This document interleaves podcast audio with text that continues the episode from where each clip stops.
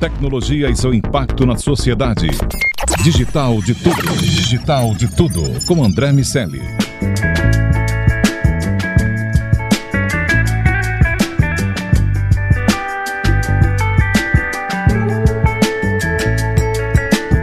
Salve, salve habitantes da sociedade digital, sejam muito bem-vindos. Eu sou André Miceli e esse é o Digital de Tudo, seu podcast de tecnologia e negócios.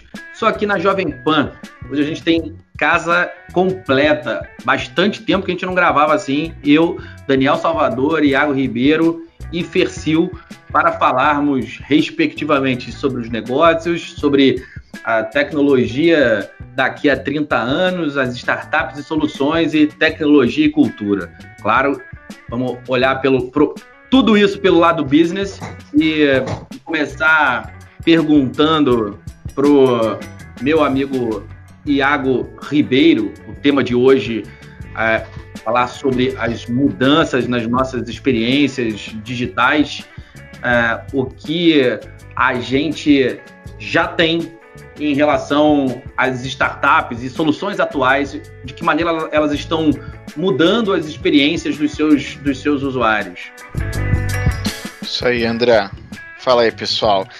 É, acho que o ponto também, André, é que, na, na verdade, os nossos ouvintes não sabem, mas o DDT ele é um grande encontro de corredor, né? A gente, na verdade, não se fala, não é amigo, mas a gente se encontra de vez em quando no corredor e pensa em gravar um podcast. Como a gente não tem mais corredor e a gente perdeu esse hábito bacana de fazer podcast nos nossos encontros. Mas estou feliz. Corredor, Iago, eu tava imaginando, tipo, eu, você e Daniel na lagoa, sabe? É? Passando pelo perfil. não, é, mas eu, eu tô falando disso. Entendi. É, falando do nosso esporte corrida. Isso, inclusive corredor, né? Eu acho que eu vou, eu vou, eu vou pedir pro pessoal do Instagram do Digital de Tudo fazer uma montagem nossa correndo na lagoa. Que, eu, que eu acho faz bastante sentido. Pode botar é. Alan Fonseca também, nossa corredora master aqui, esposa Sim. do amigo Alan Fonseca. Se ele tivesse aqui, certamente essa conversa chegaria nela. Quer dizer, é né? verdade, verdade. Inclusive tem um podcast. Mas a gente pode correr com a Van Fonseca é, inclusive tem um podcast bem legal. Um é verdade. Podcast de corrida. Gostei. É verdade. Eu, eu, eu lembrei, enfim, eu, eu, ia falar que eu me senti correndo, mas não, na verdade eu lembrei das minhas corridas. Eu, nós, so, nós todos somos grandes corredores. Tal, talvez mais grandes do, do que corredores. Mas, enfim, é, a gente estava, André, é, essas semanas, a gente tem, enfim. Nosso tema é falar sobre o novo normal e, e ninguém aguenta mais isso, mas na prática a gente estava observando, né? A gente no nosso trabalho como consultoria atendemos alguns clientes que, que trabalham com eventos. Então a gente tem, por exemplo, o Instituto Brasileiro de Petróleo, que tem a Rio Wine Gas, que é um evento gigantesco de proporção não só brasileira, mas que é uma referência no mínimo americana, no o maior evento americano. de petróleo sobre o maior evento sobre energia do hemisfério sul. No mundo é. não tem nada maior da linha de baixo, da, da linha do Equador para baixo. Exatamente. E a gente estava, enfim, algumas rodadas, né, de, de, de refletir sobre esse momento. A gente estava falando muito sobre os eventos e, e, tudo mais. A gente teve agora o MTech é, na, na MIT é primeira vez, né, com Harvard e, e, e, e MIT juntas produzindo o MTech. É, e foi bem bacana a gente ver ali algumas experiências que já foram aplicadas. Então, todo dia a gente tinha uma série de palestras que eram feitas, né? É, e no final do dia você tinha um encontro com os editores no Zoom. Então eu achei muito bacana. É, um ponto também muito legal é é, é, é, como no Zoom você não tem aquela noção de distância da plateia, né? Tá todo mundo do lado, é, tá todo mundo ali, todo mundo também numa mesma hierarquia, vamos assim dizer, todo mundo no mesmo quadradinho ali no Zoom. Então, é, achei uma experiência bacana, assim, no ponto de vista de user experience mesmo, né? Falando assim, tentando não ser redundante na fala. E, e, e daí eu comecei a, a pensar é, sobre como as experiências digitais vão ser daqui para frente. A gente teve agora a, a conferência do, do Snapchat, é, enfim, que eles a conferência para os parceiros e, e, enfim que eles, que eles contam sobre o último ano, as, as próximas inovações e features que eles vão lançar é, para a rede social e, e, e assim foi dado como um item muito disruptivo é, para um novo momento de keynotes. A gente teve anos e anos é, de uma linha Apple de apresentações, então muito Steve Jobs com seu minimalismo, helvética, texto display uh, e imagens marcantes e memoráveis do, do smartphone, enfim, de outras coisas. E a gente teve uma leva de apresentações que seguiam essa mesma estética, essa mesma cadência, é, enfim, fazendo bem, fazendo mal, seguindo mais ou menos esse benchmarking. E, e muitos designers e pessoas é, especialistas em keynotes e, e apresentações falaram falaram que é, essa a última apresentação do Snapchat, do Snapchat foi um, um, uma disrupção no modelo de fazer é, é, apresentações e, e, eu falava, enfim, conversamos eu e André Miceli sobre como eles não queriam ali tentar reproduzir a realidade, mas eles quase que queriam inventar uma nova realidade. E aí, partindo disso, eu comecei a, a, refletir com os meus amigos aqui sobre se as experiências digitais que nós temos pela frente, se na verdade elas não deveriam tentar parar de reproduzir a realidade, entre aspas, e na verdade criar novas experiências, novos, é, novos formatos e que eles supram os estímulos básicos que compõem a experiência física. Então, por exemplo, quando a gente fala de evento, a gente tem o conteúdo, então a gente tem o conhecimento, mas a gente tem um papel fundamental que é o networking. Então, uma plataforma, uma experiência digital de um evento que não leva em consideração que as pessoas precisam se conectar, é, ela está fadada a ser simplesmente um vídeo, uma live, e, e enfim. É, e, e nesse ponto, que eu queria trazer aqui para a roda, para os meus amigos, para provocar, é a gente pensar um pouquinho em experiências que são muito físicas do mundo real e, como a gente poderia transformá-las em experiências digitais. Né? Eu falei um pouco aqui sobre os eventos, mas, por exemplo, nos eventos também eu tenho visto estudos, é, até tem uma, uma startup é, chamada uh, Invent, que é uma startup é, brasileira até, mas ela está tendo uma, uma, uma, projeção global muito interessante, é, que ela, por exemplo, acabou de lançar uma feature chamada é, Lobby, Lobby Virtual, onde ele, ela cria pequenas salas virtuais com pequenas pessoas, com quantidades pequenas de pessoas, e as pessoas trocam é, é, informação, networking em ciclos menores. E aí você vai para ambientes que têm é, conversas maiores, né? E enfim, isso são algumas ideias que tem para a parte de evento. E o que eu na verdade queria aqui fazer com vocês é tentar extrapolar isso para outros segmentos. Caraca, provocador, hein? Ninguém disse que seria fácil, mas. Pois é. Cecil, dá para imaginar essa provocação do lago na cultura em geral?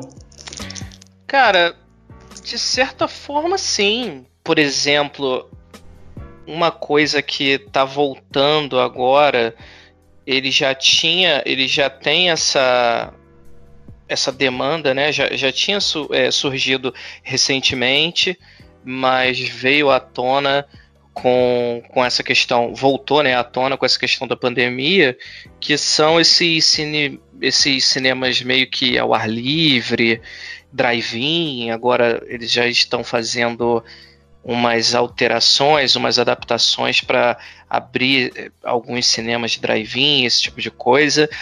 É, então a gente já tem esse movimento voltando é, aos poucos. É, mas uma coisa que eu queria pegar aí dessa fala toda do, do, do lago, que a gente estava até comentando, recentemente sobre isso, foi o lançamento do PlayStation. Do lançamento, não, né? Eles fizeram o, a divulgação oficial do, do novo, da nova geração de consoles. Então a Sony e a Microsoft anunciaram seus respectivos é, consoles da nova geração. E uma coisa que me chamou a, a atenção foi que é, eu, eu assisto não na íntegra, né, o lançamento, porque é um, é um evento bem longo, mas eu tento dar uma, uma fuçada ali, ver os melhores momentos e entender qual é a diferença, qual é a evolução, o que, que vai ter de, de novo nisso tudo. E eu percebi que de lá para cá, desde o, sei lá, um PlayStation 2, que teoricamente seria três gerações atrás, ele a gente só teve uma mudança constante, é claro, mais significativa e eu acho que mais latente, pelo menos no mundo dos games, com relação ao gráfico. A gente sempre ficou preso a, a tentar reproduzir com maior com a maior fidelidade possível os jogos, é, seja esteticamente, né, uma questão visual, tanto quanto uma reprodução reprodução física de movimentos, sabe? Então, eu esperava realmente que esse ano, a, a, com, é, voltando né, ao que o Lago falou sobre essa digitalização das experiências, eu, esperia, eu, eu pensava que a gente ia ter, sei lá, é, coisas mais mais é, sensitivas, sabe? Que a gente tivesse um, uns jogos de, em VR que a gente pudesse andar pela nossa casa, sabe? Tem vários, enfim, estilos de, de jogos assim meio de terror que você fica andando por por labirintos e tudo mais. Eu imaginava que eventualmente alguém ia criar um, um tipo de jogo que você pudesse, é, enfim, trabalhar dessa forma dentro de casa, sabe? Com uma, o que você tem aqui em mãos. E, é, doido, e... é doido que os, os, os, jogos de VR que tem, né, hoje, eles são meio que tipo como se você estivesse vendo um filme em VR. Você, só, você consegue só ver de forma 360, mas não tem jogabilidade, né? Eu acho que isso é. é um...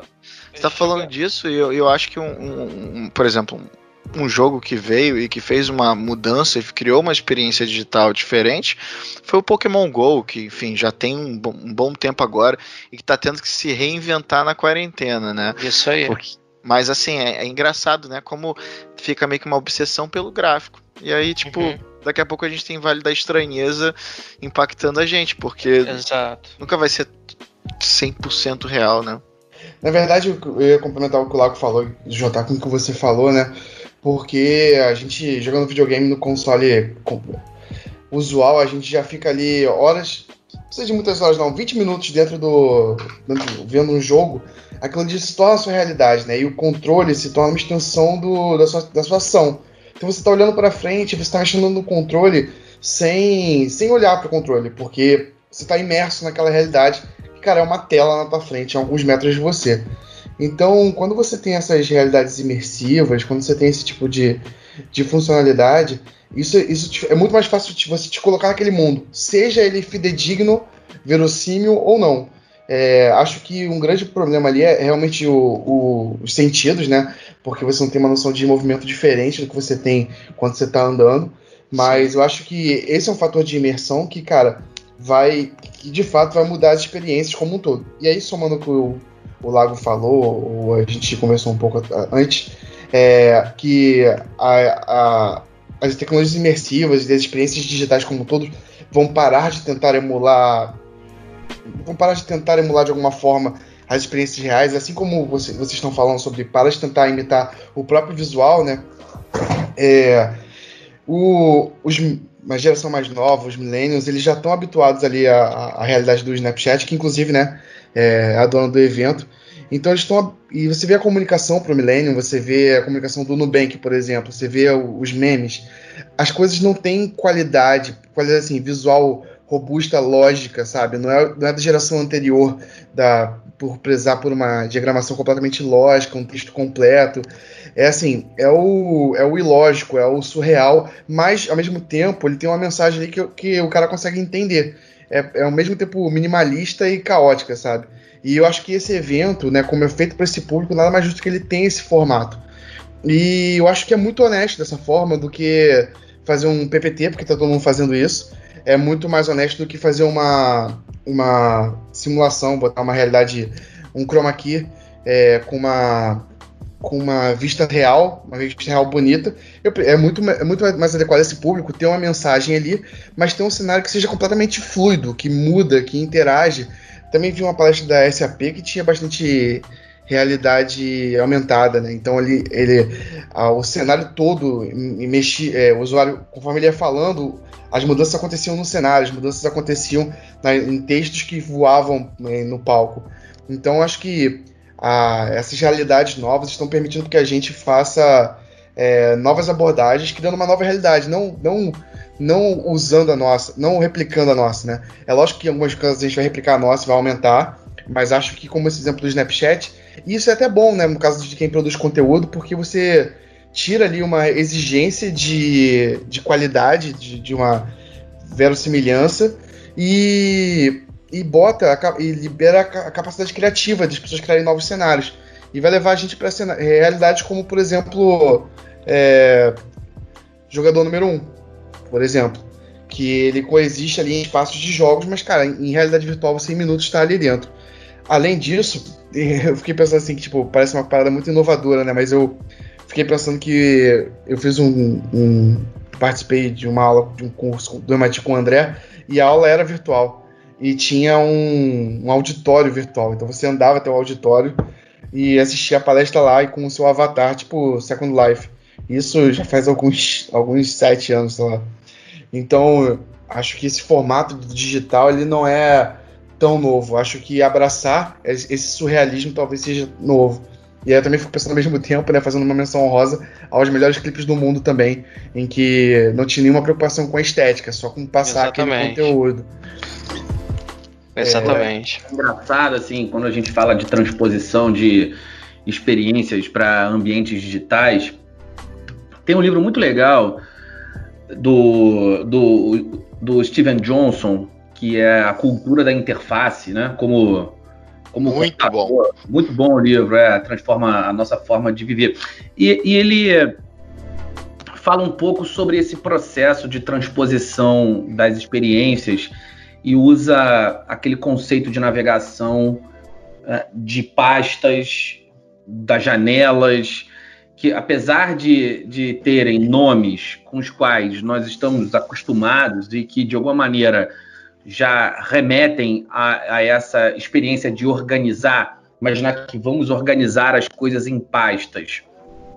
Na prática, é, o que a gente faz quando a gente está trabalhando no, no, nesse modelo de diretórios, a gente está muito mais botando um tag para facilitar encontrar do que efetivamente é, pensando em, em, numa pasta com a mesma lógica de colocação de um elemento numa pasta, num documento, numa pasta, como a gente faz fisicamente. Né? E ali a, a, possibilidade de taguear, que no final das contas é muito mais inteligente, permite que você encontre aquele conteúdo é, de diversas maneiras, como se um mesmo arquivo estivesse em diversas pastas. E, enfim, o Steven Johnson fala muito sobre né, como a gente é, transforma uma experiência física numa experiência digital. Essa experiência que, a qual o Daniel se referiu, do MIT, que tinha o Avatar e essa espécie de Second Life, ele criou uma espécie de ágora grega para as discussões e, e tinha um grande, um grande espaço físico que, na verdade era, se não me salvo engano, era uma, uma imitação de um anfiteatro que tem ali perto do Stata Center, aqueles prédios tortos do MIT que o Bill Gates financia, a Fundação Bill e Melinda Gates financia alguns deles, tem um o prédio do Bill Gates, perto da onde é, o, o, aquele guardinha, aquele soldado do, do MIT, foi da polícia do MIT, foi assassinado na, no, no atentado terrorista. E aquele espaço ali é, foi houve uma tentativa de reproduzi-lo e a gente tinha um avatar que ficava navegando. Era um negócio meio mambembe, assim, uma experiência muito ruim no final das contas. É, a tentativa do MIT naquele momento, com a tecnologia que a gente tinha de processar a imagem, de banda para transferir o conhecimento propriamente dito, que é o que no final das contas nos interessava, não foi boa. Tanto não foi que o MIT aboliu essa plataforma e começou a usar ah, soluções mais próximas de um Zoom, de um WebEx, né? aquela uh, tro trocar o conteúdo, mesmo quando os cursos à distância é, são dados de forma síncrona. E aí a, a interação ganha prioridade, a, o acesso ao conteúdo ganha prioridade, enfim, ganham prioridades aqueles elementos que de fato são fundamentais naquela construção da experiência, que é você interagir, que é você, nesse caso, né, fazer networking, que é você ter acesso ao professor, ao conteúdo, ter um histórico e poder recuperar o, o, o conteúdo que foi gravado. Esses são os elementos que, no final das contas, quando a gente está falando de educação, geram ah, uma experiência mais positiva para aquelas pessoas que estão consumindo esse conteúdo. Essa preocupação tem que ser a preocupação base desse processo de transposição, de criar, recriar uma experiência no mundo digital que vem do mundo físico. E a nossa cabeça, é curioso como a gente acaba repetindo padrões, a nossa cabeça raramente pensa no benefício, no, no, no objetivo final daquela experiência, e sim tenta recriar os espaços físicos que muitas vezes são desnecessários para que eh, aquele consumo aconteça. É curioso ver, ver essa dinâmica. É, é, engraçado porque na prática, com tudo isso, a gente vê que, que, que os estímulos sensoriais básicos da experiência, é, se a gente cumprir eles, acho que assim, deixa eu me expressar melhor, talvez valeria mais a pena tentar cumprir os elementos básicos da experiência sensorial do que tentar reproduzir o mundo físico, né? Então, por exemplo, que nem o, o evento precisa de networking, precisa de conteúdo, e aí tentam recriar o, a, o lugar físico, né? E aquilo ali não necessariamente vai trazer a, a, experiência sensorial, que é o mais importante, o conteúdo e etc, né? E, e é justamente isso que eu, que eu comecei a pensar. É, por exemplo, se a gente começar a pensar até no, no jogo de futebol, né? O, como seria, quais seriam os, os elementos sensoriais básicos para que a gente conseguisse é, transformar isso numa experiência digital. Como, por exemplo, eu não sei quando vão, vamos voltar a ir aos estádios, né?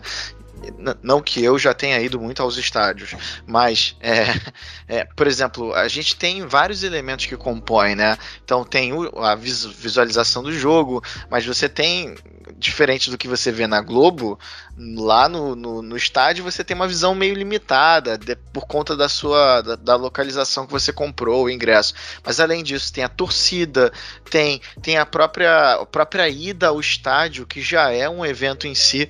Então, é, nesses pontos inteiros, você pode ter tecnologia de alguma forma tentando entregar esses elementos básicos da, da, experiência e transformar isso de uma forma digital, né? Iago, é engraçado você colocar isso, porque em, alguns, em algum, algumas experiências, a troca do produtor do serviço com o consumidor do serviço, a troca de mensagens, muda o próprio serviço. Por exemplo, no esporte, uma torcida é capaz de interferir no jogo. Então, o prestador de serviço ele tem o seu serviço modificado pela manifestação de quem está consumindo. E aí, pensando nisso, o campeonato alemão estava fazendo algumas experiências de abrir microfones para dentro do gramado para que as pessoas de casa pudessem cantar, gritar, torcer, comemorar e isso pudesse influenciar os jogadores. Então, a experiência digital que muda uh, no consumo, ela pode mudar a prestação do serviço também é, é, é legal tentar enxergar diferentes perspectivas nessa transposição. Ainda pode ter novos modelos de monetização, imagina, você, você paga um pouquinho mais, uhum. a tua voz fica mais alta e você pode xingar de fato o jogador. Cara, fantástico é, isso. É, fantástico. O Corinthians, acho que aqui no Brasil fez algo parecido, né?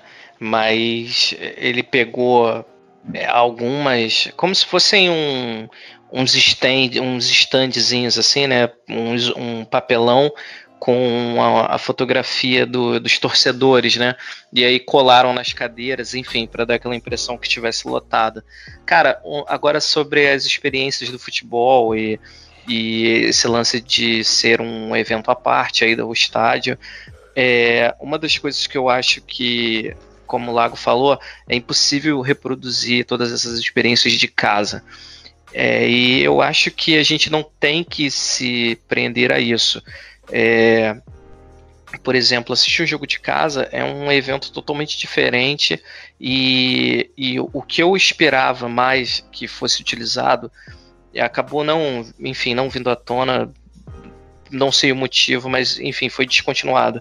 Teve um amistoso que o Real Madrid fez com um time nos Estados Unidos, nessas turnês que os times vão para países de, é, enfim, vão para países fora da, da liga do fora do país deles, né? Justamente para reforçar a marca, enfim, essas turnês especiais. Você tá falando e... da Fla Madrid, Fecil? Não, tô falando da União Flasco. e, e aí nessa, o que, que aconteceu? O Real, o Real Madrid, o Real Madrid ele fez um amistoso com, com esse time da, da Liga Americana e aí foi uma, um teste irado, assim como o VAR também sofreu esse mesmo tipo de teste, nesses amistosos eles utilizaram a câmera no, no juiz. Então o juiz tinha uma espécie de GoPro, sabe? Cara, era muito maneiro. Você tinha a possibilidade de ver o jogo pela visão do, do juiz, sabe? E era muito claro. maneiro, era muito maneiro, porque os jogadores iam reclamar, você ouvia os caras falando, a dimensão do campo era outra, tipo, uma coisa que você olha, você já tá acostumado, né, olhar de longe e tal, e por mais que você jogue bola, é diferente, sabe? É, fica um lance muito, sei lá, muito realista, parece até uns comerciais antigos que a Nike costumava fazer, que eram muito irados, assim, em primeira pessoa também. Mas eu esperava que, por exemplo, fica até como dica de repente, né? Eu acho que essa, esse tipo de visões diferentes de, de como você consumir, né, o jogo podem podem sofrer dessa podem sofrer esse tipo de mudança. A NBA tem algo semelhante entre aspas, né? Que ele meio que deixa o microfone aberto para captar as conversas mais importantes entre os jogadores. Tem esse tipo de troca, mas essa questão visual e a forma como a gente, enfim, consome o jogo, o futebol especificamente, seria muito irado se a gente tivesse essa possibilidade. Que já foi, que já, pelo menos no replay, tinha no. André de repente vai lembrar do Pride é, um evento de MMA japonês, que o juiz também tinha câmera, e aí o replay tinha essa visão em primeira pessoa ali. É, bem, bem legal. Que o UFC acabou quando comprou, né? É, exatamente. a prática, quando o UFC comprou o Pride, eles tiraram essa. Eu achava maneiríssimo. Muito irado.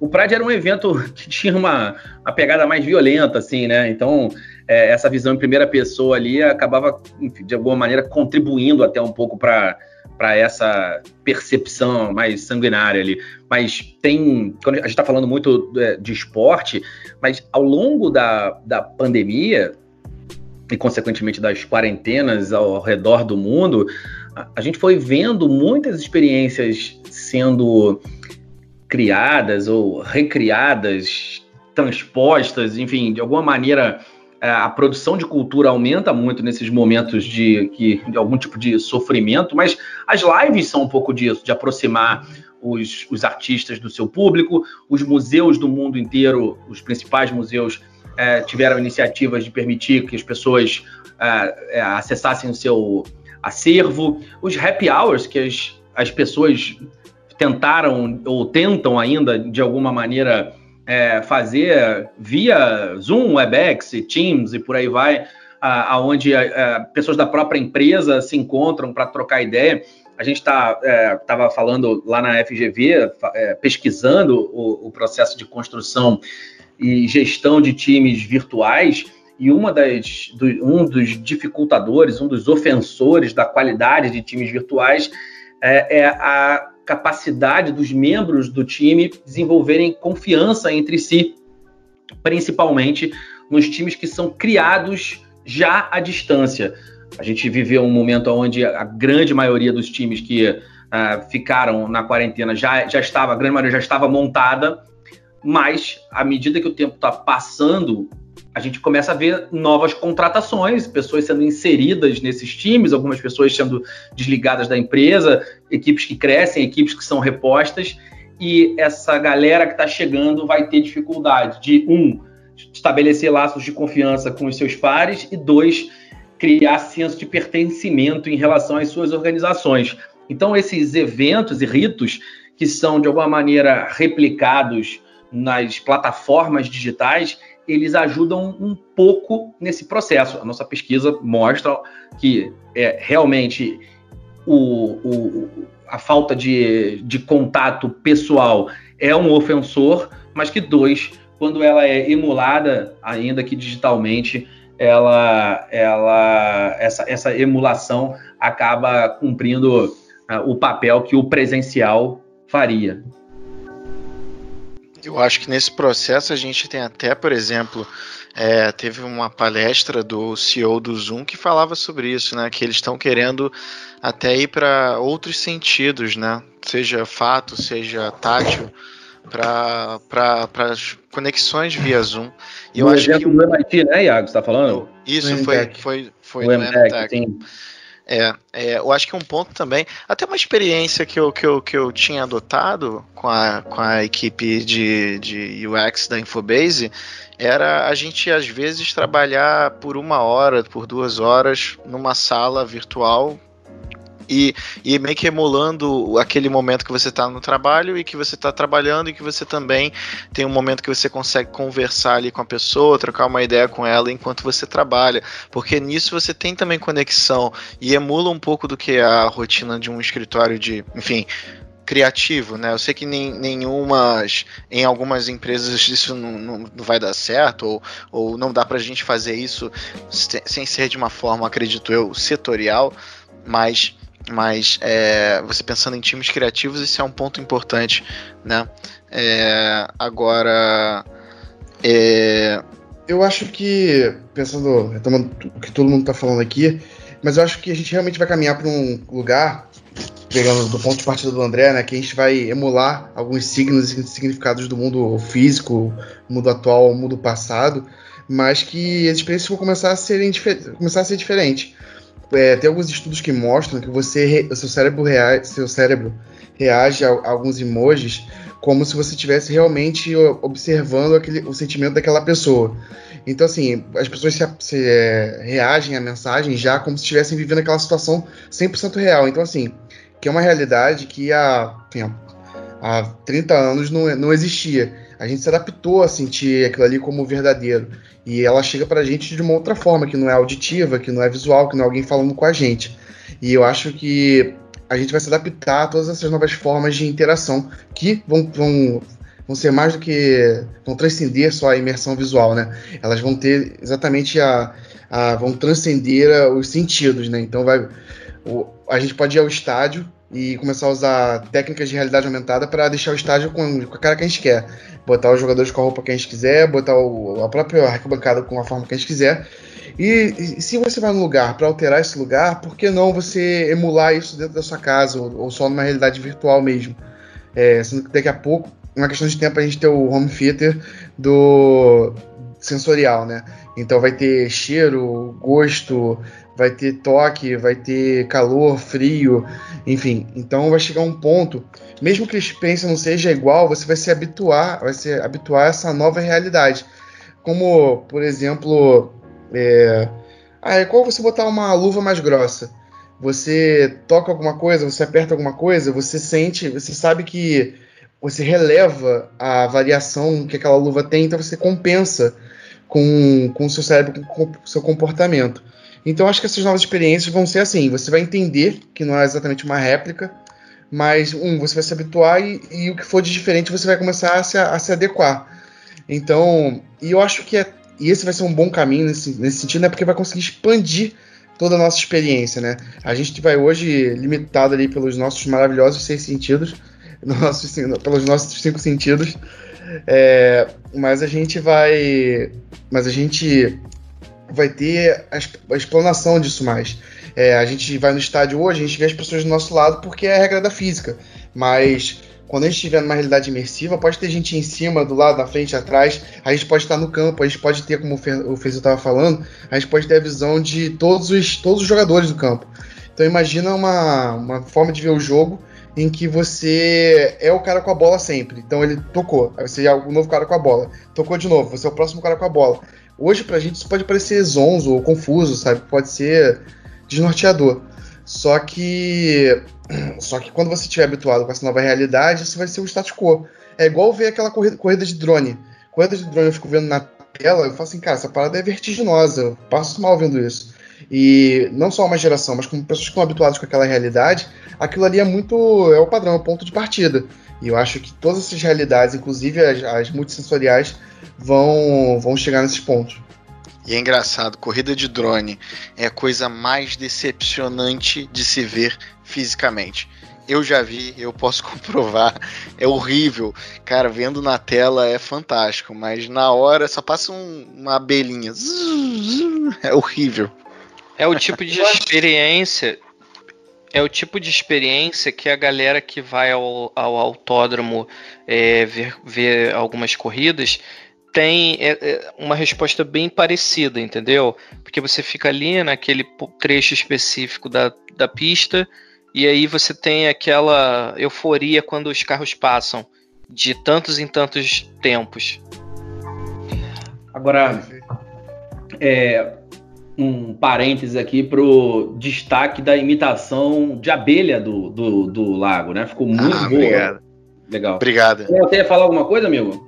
Não, não, eu nem tinha percebido que era o Iago fazendo uma abelha, achei que tinha passado uma abelha. Era uma abelha mesmo, né? É verdade. Obrigado, eu, eu agradeço. Mas, mas para surpreender um pouquinho vocês, eu trouxe agora um famoso quadro que estava sendo muito pedido, que é o Quatro Dicas do Lago. E, Solta a vinheta. Quero, Solta a vinheta, a vinheta agora. Quatro dicas do lago. É, eu gosto muito dessa vinheta. Eu só faço isso por ela. É um barulho bem grande, hein? Pensei que, que tu tava abrindo abriu, uma das. Um, um bombom. É, Daniel. Era ele mesmo. Era ele mesmo. Amendoim. Muito bom, Meu Deus, melhor. Era isso mesmo, cara. Era isso mesmo. Mas então, trazendo quatro dicas agora para as pessoas, para as empresas que querem repensar as suas experiências para experiências digitais. Então, é, a primeira dica que eu estou trazendo é, é, justamente o que a gente falou: pense nos elementos básicos da experiência sensorial. Procura a base, a, assim, enfim, o, o que torna a experiência o que ela é. Então, os pilares é, dessa construção para você ter o seu ponto de partida.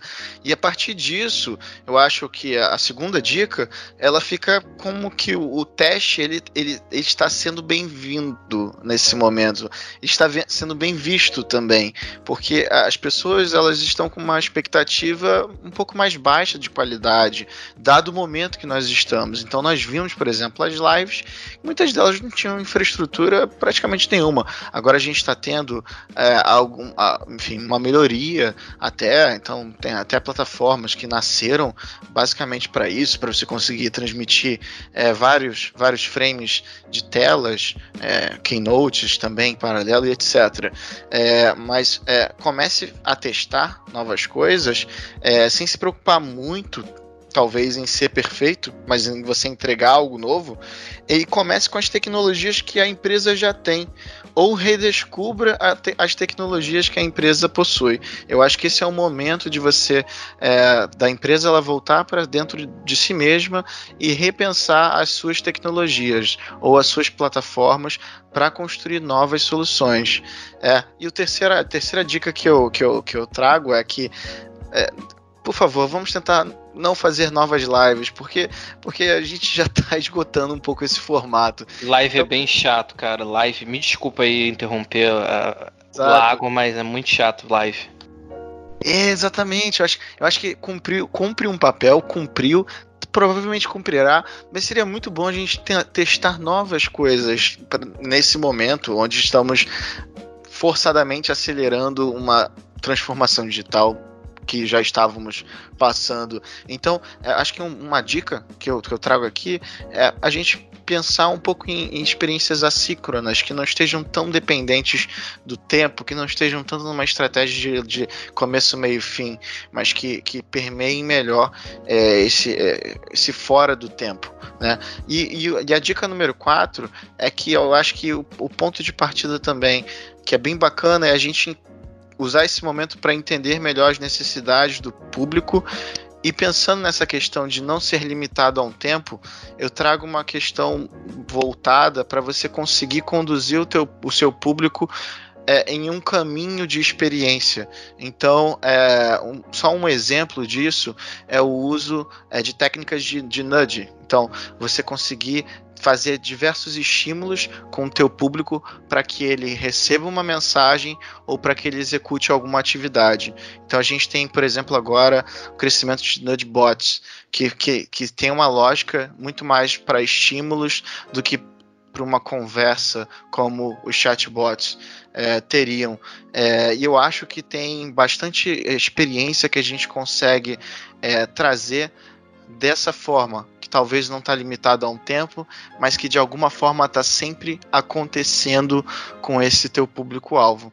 Então dá para a gente repensar bastante as experiências, o core business de uma empresa que tem contato muito com o consumidor e, e nisso você criar, como a gente falou nesse programa inteiro, coisas novas que são pensadas para o digital e que vão talvez trazer é, é, respostas sensoriais que as pessoas tinham nas experiências é, físicas. É isso, meus amigos. Fechamos. Algum destaque, ressalva ou crítica final?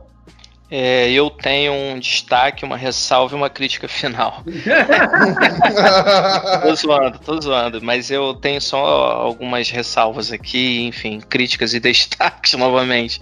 É, cara, eu falei sobre o lançamento do, do da, da, dos novos consoles da nova geração e um ponto que eu tô, vou levantar aqui agora, até sobre o que o André falou de dessas, dessa questão de você tentar tangibilizar ainda mais o, essa estrutura acadêmica, é, esse grau de pertencimento, você fazer parte do lugar, quando, quando, como cada vez mais cada vez mais difícil fazer isso de forma remota, é, acabou que a gente já está vendo uma, um posicionamento da indústria de DVDs que parecem que a, a, maioria delas vão parar de produzir mídia física em 10 anos ou menos. E, por exemplo, esses novos consoles, pelo menos o PlayStation, ele já vem numa versão que ele só aceita mídia física, ou seja, quer dizer, ele aceita somente mídia na nuvem, então você vai ter que baixar o, o, o, o que quer que você precise, e ele tem um que é híbrido, ele tem o, o leitor de CD, de Blu-ray no caso. É, então a gente já tem um desdobramento aí para analisar futuramente como é que vai ser o, o baque dessa indústria e como, como as, as grandes produtoras vão sobreviver sem economizando de um lado, mas também deixando de arrecadar pelo outro. Muito bom. Bom, ficamos por aqui, mais informações sobre a transposição das experiências para o mundo digital lá no www.digitaldetudo.com.br ou no arroba digitaldetudo no Instagram. Quero convidar todo mundo também para baixar o Panflix e acompanhar o Sociedade Digital, os nossos outros programas aqui da nossa casa Jovem Pan. E também para ficar de olho nas dicas do amigo Carlos Aros lá no Tech News. Um abraço, amigos. Hora de desconectar. Tchau, tchau. Um abraço, pessoal. Tchau, tchau. Tchau, tchau. tchau. Tecnologia e seu impacto na sociedade. Digital de tudo. Digital de tudo. Com André Miscelli.